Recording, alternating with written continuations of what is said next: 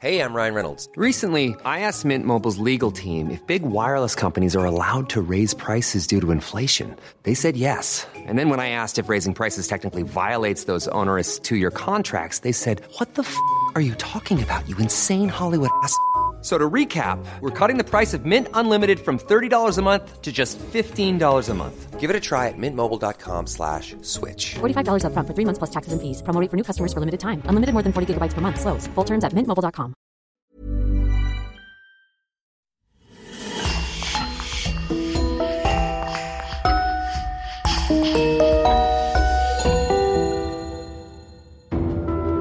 Bonjour et bienvenue pour une nouvelle affaire criminelle.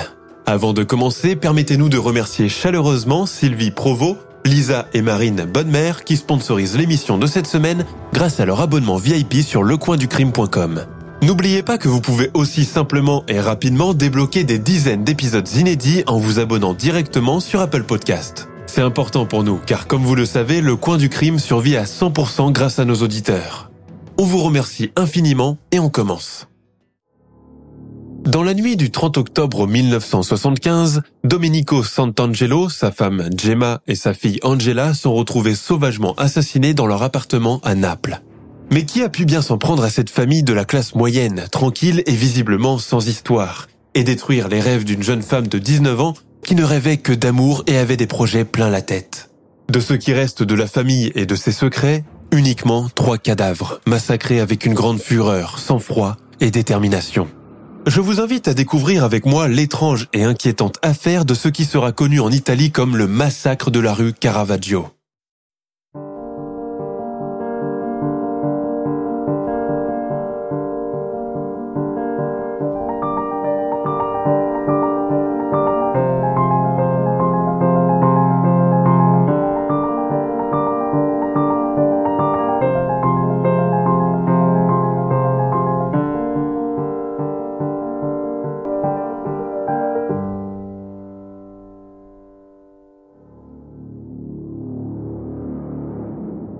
À Naples est une saison douce et agréable. Malgré le soir qui commence à tomber plus tôt, la ville du Vésuve est toujours animée, bruyante et ne connaît pas le sommeil. Ce 30 octobre 1975, à Grotta, les fenêtres des cuisines sont illuminées car les habitants s'apprêtent à se mettre à table. Grotta est un quartier périphérique, connu notamment pour son stade de football où joue l'équipe SSC de la ville. Depuis les fenêtres des immeubles et la cloche de l'église Immacolata, on a une vue panoramique sur le volcan, la baie ainsi que sur le stade et ses gradins. Dans l'un des appartements du quatrième étage de la rue Caravaggio, plus précisément au numéro 78, la famille Sant'Angelo fait la même chose que ses voisins. Elle se prépare à passer à table. L'appartement est rudimentaire, étroit avec un petit hall d'entrée qui donne directement sur la cuisine et l'unique salle de bain. Une odeur de rôti et de sauce tomate flotte dans l'air. Et Angela, elle ne dîne pas? Elle doit sûrement être au téléphone avec son Nicolas. C'est un couple entre deux âges que celui formé par Domenico Sant'Angelo et sa seconde femme, Gemma Cename. Angela est la fille unique de Domenico, issue de son premier mariage. Dick, le chien de la famille, est en train de dormir, enroulé sous une chaise.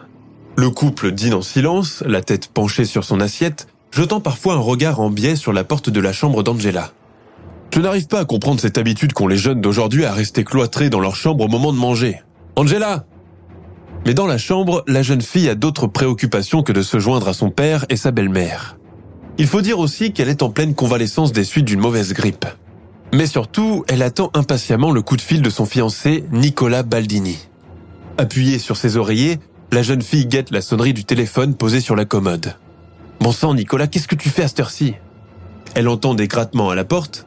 Angela se lève péniblement et va ouvrir. Sur le seuil, le chien Dick se met à japper et à agiter de la queue.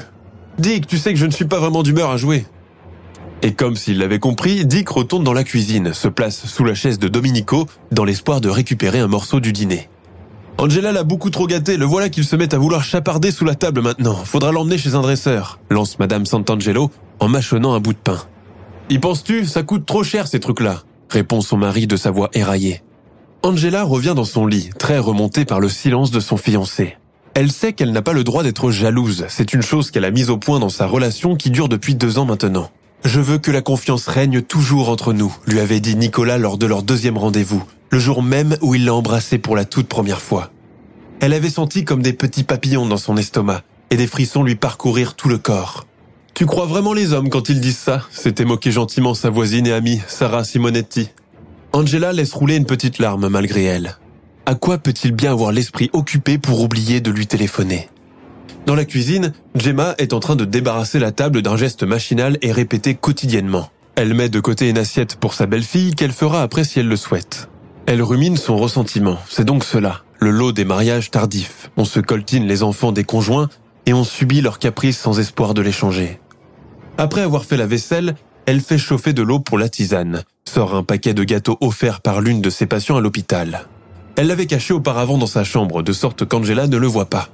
Gemma n'est pas une femme partageuse, et les petites gâteries de bouche, elle ne les réserve que pour elle et son mari. Domenico, frileux, allume une cigarette et s'installe sur le canapé avec un plaid sur les genoux. À la télévision, les programmes du mercredi soir ne sont jamais intéressants. Le tirage du loto, tu as oublié? lui lance sa femme depuis la cuisine. Gemma a déjà sorti sa fiche de numéro. Sur l'écran, une animatrice aux cheveux rouges est en train de prendre la pause devant un panneau en papier crépon où s'affichent les numéros. Avec un sourire figé et étincelant, elle prend son élan et fait tournoyer le panneau avant de se placer à l'autre extrémité du plateau. Et les numéros pour le tirage de ce soir sont le 40, 78, 32, 00, 21, 08. Félicitations à l'euro gagnant ou gagnante. Eh zut, il ne me manquait que les deux derniers, tu parles d'une poisse. Il va falloir faire une offrande à San Gennaro la prochaine fois. Arrête de te moquer, c'est très sérieux ces choses-là. Tandis que le couple range ses fiches, dépité, quelqu'un sonne à la porte. Ils échangent un regard circonspect et étonné. Il est 22h40. Il n'y a plus vraiment de visite à cette heure-là. Sûrement un voisin qui a encore perdu les clés du garage. Va te coucher, je vais aller voir, dit Domenico à sa femme.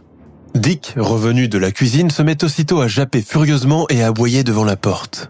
Gemma vient le faire taire. Entre elle et le compagnon à quatre pattes de sa belle-fille, ça n'a jamais été la bonne entente. Les voisins mitoyens se sont d'ailleurs plaints plus d'une fois des aboiements et des coups de griffe contre les parois. Pourtant, Dick n'a absolument rien d'agressif, il a juste une envie permanente de jouer. Domenico ouvre. Il n'aura pas le temps de s'enquérir de l'identité de l'individu. Le lendemain, c'est un jeudi comme tous les autres. À 7 heures du matin, beaucoup ont déjà quitté leur maison pour se rendre sur leur lieu de travail respectif. Dans la vieille cour commune de l'immeuble, le gardien Gennaro Esposito est en train de passer le balai d'un air nonchalant, l'oreille tendue vers la radio. La veille, une bijouterie des quartiers espagnols a été cambriolée et tout le contenu du coffre-fort et des vitrines emporté. Quant au vigile, il a été retrouvé mort, une balle dans le cœur, encore assis sur sa chaise. Depuis l'aube, le cortège des voitures de police, toutes sirènes hurlantes, n'a pas cessé. Dans cette ville, où on apprend très tôt à faire semblant de ne rien voir et de ne rien entendre, tout le monde sait pertinemment qui est derrière tout cela. La redoutable Gomorra, la mafia locale. À cet instant, le gardien voit arriver vers lui un jeune homme très comme il faut, de ceux qui habitent l'autre versant de la cité, les villas sur la colline, loin du bruit et des tourments urbains. Je viens voir Angela Sant'Angelo. Le gardien le reluque de la tête aux pieds avant de lui lancer en dialecte. L'interphone, c'est par là. Nicolas Baldini, le fiancé d'Angela, visiblement désolé de ne pas avoir appelé la veille, a préféré venir sur place rendre visite à sa dulcinée. Il espère qu'elle ne sera pas fâchée et qu'elle ne lui en voudra pas d'avoir oublié de téléphoner hier soir. Il presse le doigt sur le numéro 78 et attend un moment. Aucune réponse. Il refait une deuxième, puis une troisième tentative, s'éloigne un petit peu pour être à la hauteur du balcon, et même si ce n'est pas vraiment dans ses habitudes, il se met à appeler d'en bas Angela Nicolas revient voir le gardien, à présent assis et sirotant son premier café de la matinée. Les Sant'Angelo sont sortis? Cela se pourrait bien, les parents travaillent et la petite aussi. Très bien, je vous remercie. Le gardien lui lance un regard en biais et lui fait un signe de main comme pour dire de rien. Nicolas monte dans sa Fiat et démarre, pensif. De retour chez lui, il s'empare du téléphone, compose le numéro d'Angela, mais celui-ci sonne dans le vide. Vers midi, il réessaye, espérant la trouver de retour pour déjeuner. Même constat, le téléphone sonne dans le vide. L'inquiétude commence à tarauder le jeune Nicolas et il décide de revenir à l'appartement le soir même pour voir ce qui se passe. La cour de l'immeuble est silencieuse à cette heure-ci. La plupart des fenêtres des appartements sont allumées, signe que les habitants sont rentrés chez eux. Nicolas presse le bouton de l'interphone. Aucune réponse. À cet instant, il se rend compte que le courant électrique a été rompu, car il n'entend pas le bruit caractéristique de la sonnette. De plus en plus intrigué, il va jeter un coup d'œil à l'entrée du garage. Il remarque que la voiture de Domenico, une Lancia Fulvia, couleur bordeaux, n'y est pas. Le fiancé d'Angela n'est pas le seul à s'inquiéter de ce silence. À quelques kilomètres de là, la directrice de l'hôpital San Leonardo est, elle aussi, inquiète de l'absence de Gemma Santangelo, qui devait prendre du service la veille et ne s'est pas présentée aujourd'hui pour les accouchements. C'est tout à fait inhabituel. Gemma est réputée pour son sérieux et jamais elle ne se serait absentée sans prendre la peine d'aviser sa supérieure. La directrice décide d'envoyer un homme en éclaireur. Ce dernier se rend d'abord au petit cabinet de consultation donnant sur la rue Mario Fiore, que Gemma utilise parfois pour consulter les cas d'urgence. Elle n'y est pas. Il se rend ensuite à son immeuble, sonne à l'interphone, ne reçoit aucune réponse. Dans une ville et un quartier où les affaires des uns concernent également les autres, difficile de rester longtemps sans réponse. La famille de Gemma a également du mal à la joindre. L'inquiétude est également à son paroxysme. Le 8 novembre 1975, Mario Zarelli, l'un des neveux de Gemma, décide finalement d'alerter la police. Mais avant d'aller plus loin, laissez-moi revenir quelques semaines plus tôt, avant ces événements, et vous présenter les protagonistes de cette histoire. Tous les gens qui connaissent Angela Santangelo, 19 ans, s'accordent à dire qu'elle a un beau sourire et un tempérament enjoué. Elle mène une vie de jeune fille classique entre son travail de secrétaire administrative à l'INAM, l'Institut national pour la sécurité sociale et médicale, ses amis du quartier et son amoureux, Nicolas Baldini. Elle partage le petit appartement de Fiori Grotta avec son père et l'épouse de ce dernier, Gemma. De l'extérieur, la famille Sant'Angelo semble être tranquille et sans histoire, une famille napolitaine de la classe moyenne qui travaille dur et qui mène une vie rangée et ordinaire. Angela, pourtant, rêve de liberté, d'une vie meilleure, plus brillante et excitante. Le rapport entre elle et son père n'est pas des plus chaleureux. En effet, Domenico adopte cette attitude des pères méridionaux de cette époque. Il se montre possessif, s'oppose à ce qu'elle sorte le soir, contrôle ses allées et venues et ses fréquentations. Domenico, Mimo entre guillemets, 54 ans, est l'archétype même du chef de famille. Ancien capitaine de la marine marchande reconverti en administrateur de copropriété, c'est un homme rangé, doté d'une personnalité opaque et carrée, dépourvu de fantaisie et de jovialité. Les gens qui le côtoient de près ou de loin ont d'ailleurs du mal à définir sa personnalité, tant il ne laisse rien entrevoir en termes d'émotions et de sentiments. En réalité, Mimo est en plein échec professionnel. L'expérience immobilière est un vrai gouffre financier. Criblé de dettes, il est contraint d'abandonner son projet et s'accroche au premier emploi qu'il trouve grâce aux bouche à oreille représentant commercial pour le compte d'une société d'électroménager, alors en plein essor. Le métier ne paye pas assez. Mimo passe des journées entières sur les routes pour tenter de vendre des articles d'électroménager à des femmes au foyer peu convaincues. En somme, nous avons là un homme qui essaye de vivoter, lui et les siens, sans parvenir à avoir un emploi fixe à revenus réguliers. Mimo Sant'Angelo emprunte régulièrement de l'argent à sa fille, qu'elle consigne dans un carnet. En chérie, j'aurais besoin de 80 000 lire. Tu mets ça sur ton petit calepin, hein? Le mois prochain, promis. Mais le père de famille ne s'acquitte jamais de ses dettes, qui s'empilent de mois en mois dans le carnet d'Angela, qui n'ose pourtant pas réclamer son dû. Sarah Simonetti, la voisine d'en dessous et meilleure amie de la jeune fille, est la seule personne admise dans le cercle d'Angela. Les rapports entre les gens à Naples sont très étroits, que l'on soit parents, voisins, collègues.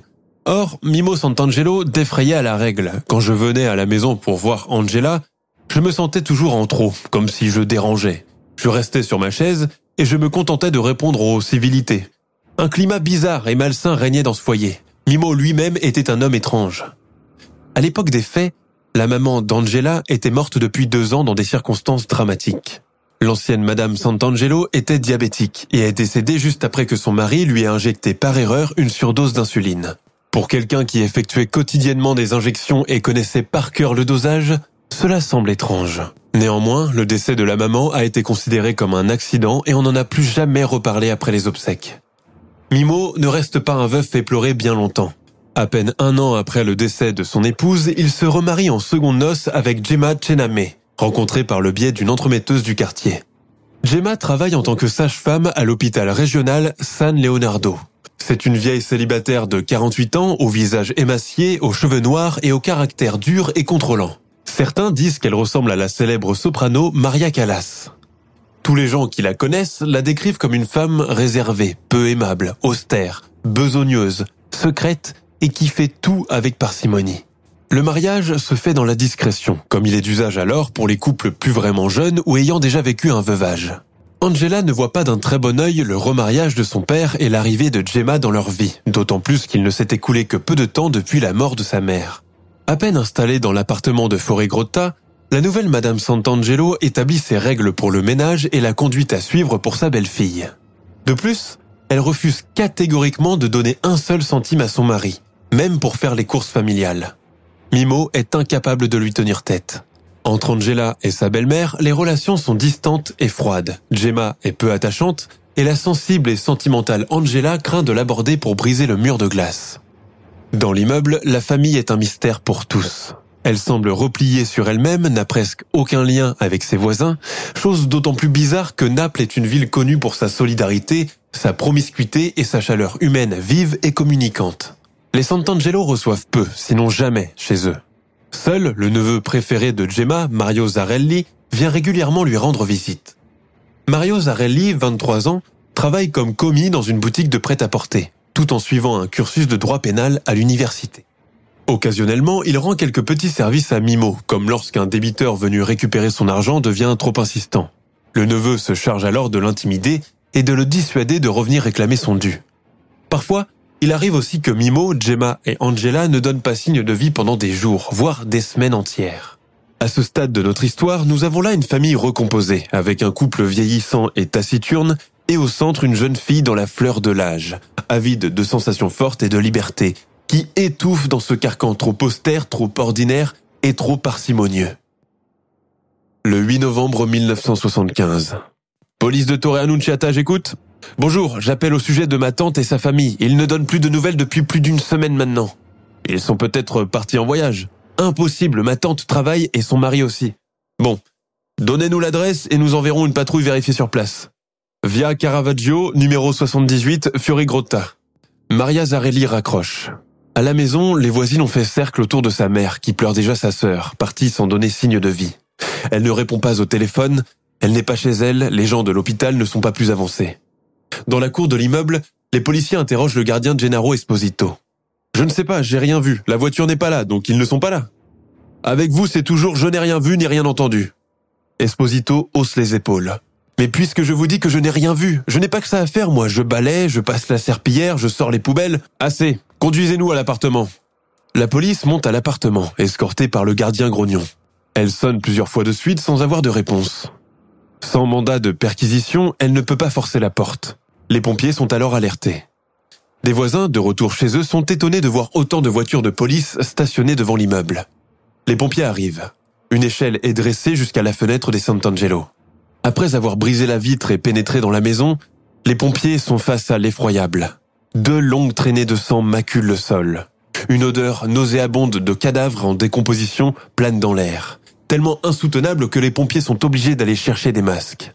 En bas, voisins et curieux de passage se sont attroupés, parlant à voix haute, intrigués par le déroulement des opérations. Pourquoi les pompiers s'attardent-ils comme cela?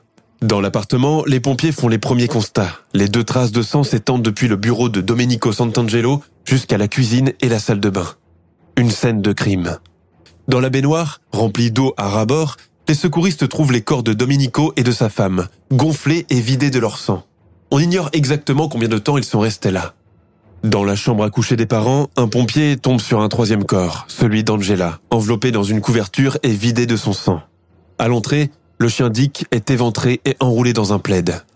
Au signal des pompiers, les policiers montent immédiatement à l'appartement, transformé en lieu de massacre. En bas, la rumeur gronde. L'immeuble est encerclé par des agents de l'ordre et des carabiniers venus en rescousse pour stopper les élans de la foule inquiète et agitée. Les derniers venus ont d'ailleurs du mal à se frayer un chemin parmi les habitants, qui réclament le droit de monter chez eux. Soudain, un homme se met à crier. Les gens du quatrième étage sont tous morts On les a tués cette phrase déclenche la panique générale. La police a de plus en plus de mal à empêcher la foule d'accéder à l'immeuble. Les Simonetti habitent l'appartement au-dessous de celui des Sant'Angelo. Ils insistent pour monter chez eux. Sarah, l'amie d'Angela, éclate en sanglots. Malgré toute la bonne volonté des policiers, d'autres voisins emboîtent le pas aux Simonetti. Ils parviennent à braver l'interdit et à filer en douce. À partir du troisième étage, l'odeur de décomposition prend à la gorge. Au quatrième, la scène de crime est loin d'être complètement protégée et certains enfants, profitant de l'agitation ambiante, vont jusqu'à s'approcher de l'entrée de l'appartement. Le journaliste Giovanni Vernici du journal Il Mattino arrive entre-temps sur place. Au milieu des va-et-vient incessants des policiers, il brandit sa carte de presse mais personne ne semble s'intéresser à lui. Alors, il entre, le nez protégé de sa main. La vue des traces de sang qui s'étendent de l'entrée jusqu'à la salle de bain et la chambre à coucher des parents le choquent énormément. Dans la salle de bain, les cadavres bleuis de Domenico et Gemma presque enlacés dans l'eau de la baignoire est une vision de cauchemar. À la tombée de la nuit, les trois cadavres sont placés dans des sacs et acheminés à la morgue dans l'ambulance des pompiers. Avia Caravaggio cette nuit-là, personne n'est capable de fermer l'œil. L'appartement 78 est désormais perquisitionné par la police scientifique, arrivée plus tard dans la soirée. Depuis la découverte des corps par les pompiers, la police a recueilli un certain nombre d'indices susceptibles de servir dans l'enquête à venir. L'une des premières choses remarquées est que le courant électrique a été coupé dans l'appartement. Une fois la lumière rétablie, les pompiers ont pu faire tous les constats du crime. De larges traces de sang, une empreinte de chaussure pointure 42 dans le corridor et dans la chambre à coucher matrimoniale. Le couple Sant'Angelo, placé dans la baignoire remplie à rabord, est couvert d'une couverture écossaise mouillée. D'autres traces de sang sont répertoriées sous la fenêtre du salon, aussi bien à l'intérieur que sur le rebord, comme si quelqu'un, avec les mains ensanglantées, avait pris appui dessus. Les trois membres de la famille Sant'Angelo auraient été d'abord assommés avec un objet contendant, puis abattus avant d'avoir chacun la gorge tranchée. D'après les enquêteurs, le meurtrier a probablement des connaissances médicales car l'eau est réputée pour ralentir le processus de décomposition. Cela doit être la raison pour laquelle le couple a été placé dans la baignoire. Dans le bureau de Mimo Sant'Angelo, deux verres de whisky vides sont retrouvés, ainsi que des mégots de cigarettes dans un cendrier déposé sur le rebord du balcon. Derniers éléments relevés par la police scientifique, le meurtrier a volé de l'argent dans le sac de Gemma, a emporté le petit revolver de Domenico et le journal intime où Angela écrivait des lettres d'amour à son fiancé Nicolas. La police quitte les lieux en emportant avec elle les pièces à conviction qui permettront d'établir la future reconstitution du meurtre. Au milieu de cette scène de crime effroyable et sanglante, il y a surtout la question qui hante tous les esprits. Qui a pu bien s'en prendre aussi violemment à la famille Sant'Angelo et lui infliger une telle fin Tôt le lendemain matin, les recherches se poursuivent dans tout le périmètre de la rue Caravaggio, l'immeuble, le sous-sol et le garage collectif. Du côté des victimes, les premières expertises établissent une date. Le triple assassinat a eu lieu dans la nuit du 30 au 31 octobre, plus précisément entre 23h et 5h du matin. La police se répartit en trois groupes pour interroger les voisins. Rapidement, les avis divergent entre ceux qui affirment avoir entendu distinctement des bruits sourds dans l'appartement des Sant'Angelo la nuit des meurtres, ceux qui au contraire ont entendu un grand fracas et ceux qui n'ont rien noté d'inhabituel. Difficile de se faire une opinion dans ce cas-là. Dans le garage, la voiture Lancia Fulvia couleur bordeaux de Mimo Sant'Angelo manque également à l'appel. Qu'importe l'identité de celui qui a perpétré le triple meurtre, il est certain qu'il a agi avec beaucoup de sang-froid, de lucidité et de détermination. Quand il a arrêté le courant des deux compteurs électriques de l'appartement, il était déjà 5 heures du matin, ce qui lui a laissé une large marge pour déplacer les corps dans la salle de bain, dans la chambre à coucher, avant de quitter les lieux. En somme, le meurtrier a tout fait pour retarder la découverte des corps par la police. En continuant d'interroger les habitants, l'attention de la police est attirée par le témoignage saisissant de l'une des voisines de l'étage en dessous. Cette femme affirme que dans la nuit du 30 octobre, vers 23h30, elle a distinctement entendu comme un cri suffoqué d'une femme accompagnée d'un bruit lourd de quelque chose ou quelqu'un qu'on projette dans l'eau. Elle n'aurait cependant jamais pu imaginer qu'il pouvait s'agir d'un homicide. Dans cet immeuble où vivent une soixantaine de familles, il n'est pas inhabituel d'entendre toutes sortes de bruits domestiques. Le bébé qui pleure, les couples qui se querellent, la cuisson des plats, le son de la télévision et de la radio, le bus qui traverse l'avenue Caravaggio. Il est donc clair que du bruit à une heure avancée de la nuit n'avait pour origine qu'un déplacement de meubles ou une dispute de couple. Toutefois, cette voisine ajoute une remarque importante. Le bruit a cessé vers une heure du matin avant de reprendre deux heures plus tard, en mouvement incessant d'aller et venue pour finalement s'interrompre tout à fait vers 5 heures du matin, l'heure à laquelle les deux compteurs électriques ont été stoppés. Une autre voisine, demeurant également au troisième étage, raconte avoir entendu à peu près la même chose à 1 heure du matin, comme une masse déplacée d'un bout à l'autre de l'appartement d'en dessus. Juste après, elle dit avoir entendu distinctement un bruit de pas. Quelques jours plus tard, après ces premières allégations et la publication dans les journaux de la nouvelle du triple homicide, l'enquête prend subitement une autre tournure. Cela commence par le témoignage d'un officier turc de l'OTAN, habitant un logement de fonction juste en face de l'immeuble. L'homme raconte avoir vu, la nuit des crimes, une voiture Lancia couleur bordeaux sortir à toute allure du garage à 2 heures du matin et filer sur la route. Quand la police lui présente le prototype de la voiture que possédait Mimo Santangelo, il affirme qu'il pourrait s'agir de la même. Mais il ne se limite pas à cela. L'officier de l'OTAN dit se souvenir parfaitement du visage de l'individu au volant. La voiture était conduite par un homme robuste, brun, avec beaucoup de cheveux. Suivant la description, un portrait robot est immédiatement établi. Rapidement, une approche est faite avec le portrait d'un des parents de Gemma, son neveu Domenico Zarelli, le frère de Mario. À cette époque, Domenico Zarelli, tout comme son frère, est étudiant à la faculté de droit Federico II. C'est un jeune homme très actif dans les cercles politiques de son université et il est très apprécié de ses pairs et professeurs. Cependant, Zarelli, comme la bonne moitié des jeunes napolitains d'alors, souffre d'une grande précarité. Pour arrondir ses fins de mois difficiles, l'un de ses professeurs lui confie la gestion de la cafétéria à temps partiel, une véritable aubaine. Domenico Zarelli a donc tout du genre idéal, rien à voir avec les petits délinquants de la malavita napolitaine. Malavita est un mot italien qui veut dire vie dissolue et délinquante. À cette époque des plaisirs simples, le jeune étudiant apprécie particulièrement le cinéma. Son rendez-vous hebdomadaire a lieu dans un cinéma des quartiers espagnols, où sont diffusés des films américains mal doublés, mais qui font fureur auprès de la jeunesse napolitaine en quête d'évasion et de grands espaces. Pourquoi ce jeune homme, qui n'a visiblement rien à se reprocher, se retrouve soudainement dans le collimateur de la police? Il est, de surcroît, identifié par un agent étranger de l'OTAN qui l'a aperçu la nuit des meurtres quitter précipitamment le garage de l'immeuble à bord de la Lancia couleur Bordeaux. Pour les enquêteurs, nul doute que celui qui a perpétré les meurtres ne pouvait être qu'un individu de sexe masculin, jeune et fort physiquement.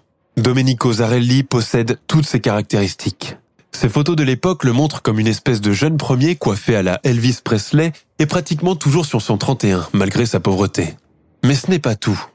Les enquêteurs arrivent à la conclusion que l'assassin devait absolument avoir un lien de parenté avec les victimes. Gemma Santangelo, femme sans enfant, était connue pour entretenir des liens très proches avec ses neveux, notamment Mario, le frère aîné du suspect. Seul un membre de la famille pouvait se rendre à une heure aussi tardive chez les Santangelo. De plus, il n'y avait aucun signe d'effraction sur la porte, ce qui montre que l'individu a toqué et qu'on lui a ouvert. Il suffit de peu pour déchaîner la presse. Les jours suivants, les journaux annoncent en première page L'assassin ne pouvait être qu'un parent ou un ami. Mais alors que les recherches se concentrent de plus en plus sur la personne de Domenico Zarelli, l'appartement de la rue Caravaggio continue, de son côté, à réserver de bien macabres surprises. Le 25 mars 1976 a lieu le véritable retournement de situation. Domenico Zarelli, qui est en compagnie de sa fiancée, est arrêté dans le studio qu'il loue avec cette dernière. L'arrestation est spectaculaire et très médiatisée. Escorté par deux carabiniers, Domenico arbore une attitude flegmatique et un rictus moqueur au bord des lèvres, immortalisé par les objectifs des photographes. Il est immédiatement conduit à la maison d'arrêt de Poggiorel où une cellule à peine suffisante pour tenir debout l'attend.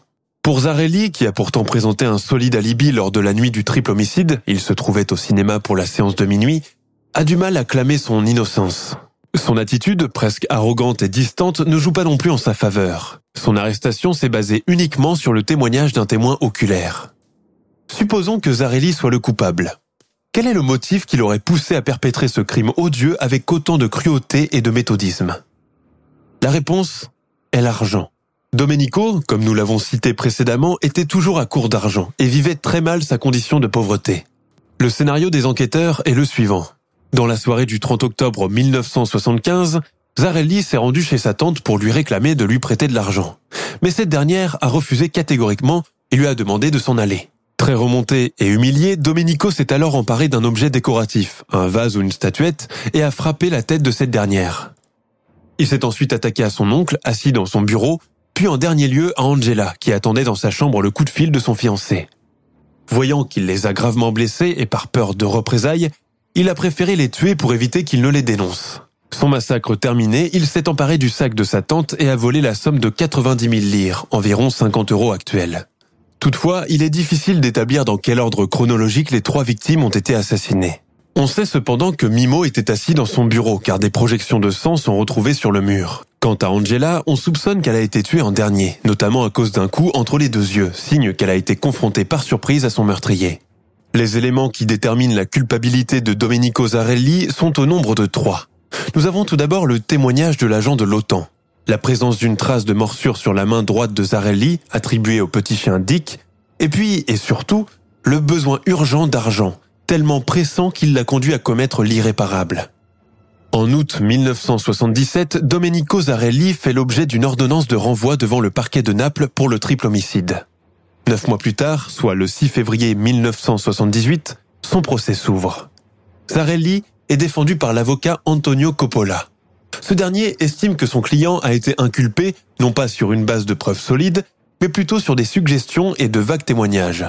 Tout au long de son procès, le coupable fait preuve d'un calme olympien.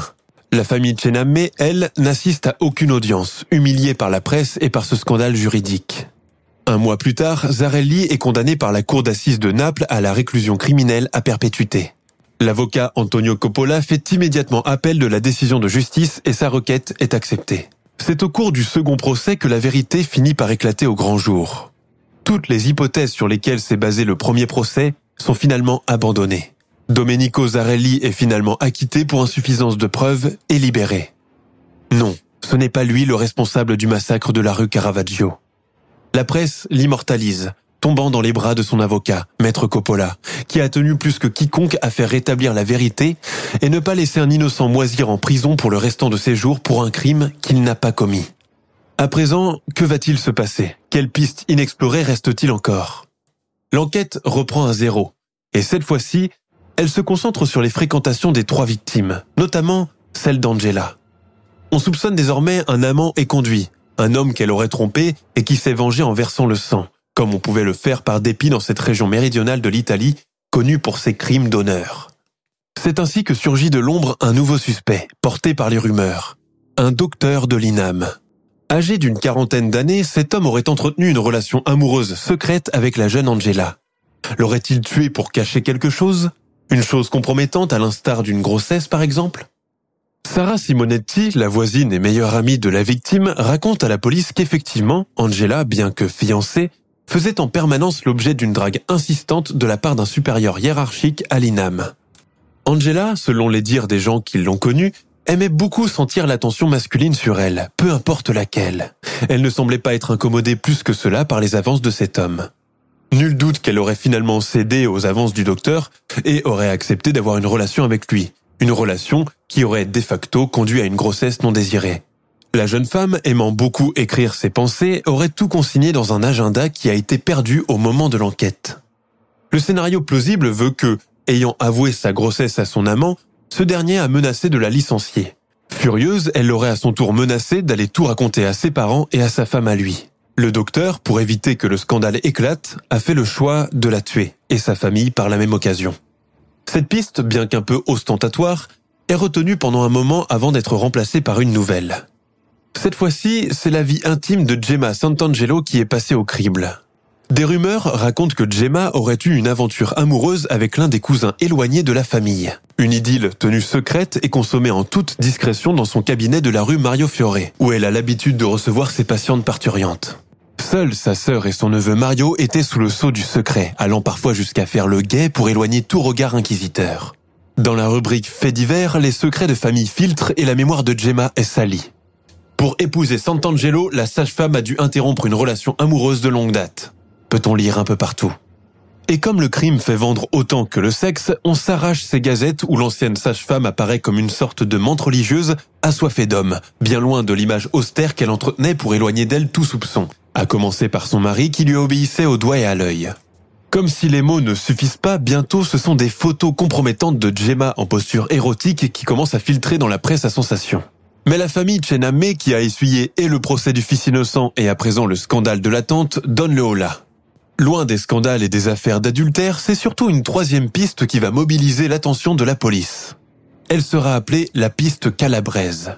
Cette piste remonte à quelques jours seulement avant le massacre. Tout a commencé par un étrange dialogue entre Angela et l'un de ses collègues à l'INAM. C'était en fin de journée. Angela était à son bureau, l'air pensif et sombre. Le collègue, qui la connaît bien, lui a demandé si elle s'était disputée avec son fiancé. La jeune femme a répondu que non, que Nicolas était un brave garçon. Alors, un problème avec la belle-mère? Non plus. Elle ne se parle pas et c'est mieux ainsi. Mais Angela laisse échapper cette phrase. Je serai écorchée vive. Le collègue a demandé pourquoi elle parlait d'elle ainsi, mais elle a insisté et a répété Oui, je serai écorchée vive. Elle évoque aussi un ingénieur, mais ne donne pas plus d'explications là-dessus.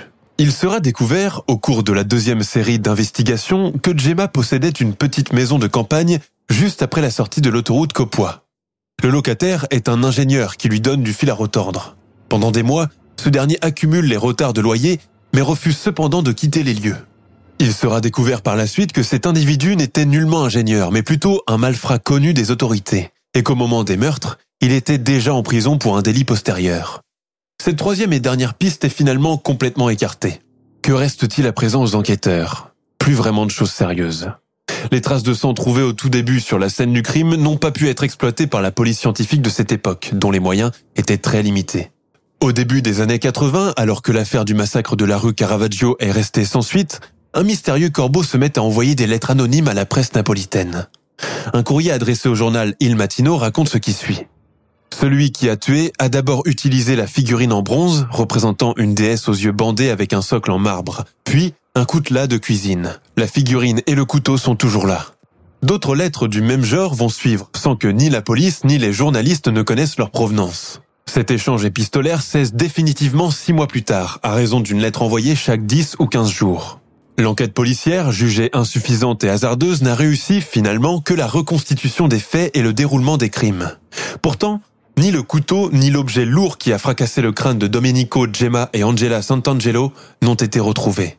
Domenico Zarelli, neveu de Gemma et seul suspect de l'affaire, inculpé sur la base des déclarations faites par un témoin oculaire, a passé en tout cinq années derrière les barreaux pour un crime qu'il n'a pas commis. Libéré lors de son second procès en appel, il a été indemnisé en 2006 par le gouvernement italien d'un montant d'un million d'euros pour préjudice moral et matériel. Certains artefacts prélevés sur la scène du crime, notamment la couverture dans laquelle a été enroulé le cadavre d'Angela, sont toujours conservés dans le bureau des trouvailles du parquet de Naples. Mario Zarelli et son frère Domenico, victimes depuis d'un AVC et partiellement handicapés, ont dénoncé en 2014 certains journalistes et agents des forces de l'ordre de l'époque pour diffamation et violation du secret d'enquête. Jusqu'à aujourd'hui, personne ne sait vraiment ce qui s'est passé durant cette funeste nuit du 30 octobre 1975, dans ce tranquille appartement de la rue Caravaggio. Les scandales familiaux, les échecs professionnels de Domenico Santangelo, les infidélités supposées de sa femme n'ont fait qu'entretenir pendant un moment la presse à scandale, sans aboutir à un résultat concret. L'affaire compte parmi les nombreux cold cases italiens de la fin des années 70, restés depuis sans réponse.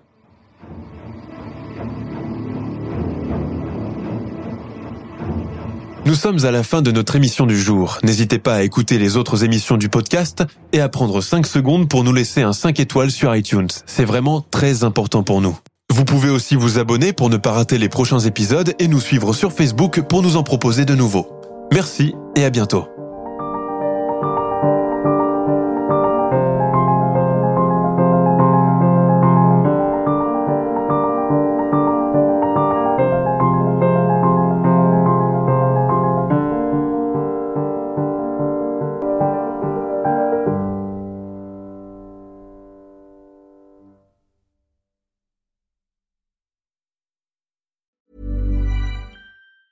Hi, I'm Daniel, founder of Pretty Litter. Did you know cats tend to hide symptoms of sickness and pain? I learned this the hard way after losing my cat, Gingy. So I created Pretty Litter, a health monitoring litter that helps detect early signs of illness by changing colors, saving you money and potentially your cat's life. Pretty Litter is veterinarian developed, and it's the easiest way to keep tabs on your fur baby's health right at home. Go to prettylitter.com and use code ACAST for 20% off your first order and a free cat toy. Terms and conditions apply. See site for details. Even when we're on a budget, we still deserve nice things. Quince is a place to scoop up stunning high end goods for 50 to 80% less than similar brands. They have buttery soft cashmere sweaters starting at $50, luxurious Italian leather bags, and so much more. Plus, Quince only works with factories that use safe, ethical, and responsible manufacturing. Get the high-end goods you'll love without the high price tag with Quince. Go to quince.com slash style for free shipping and 365-day returns.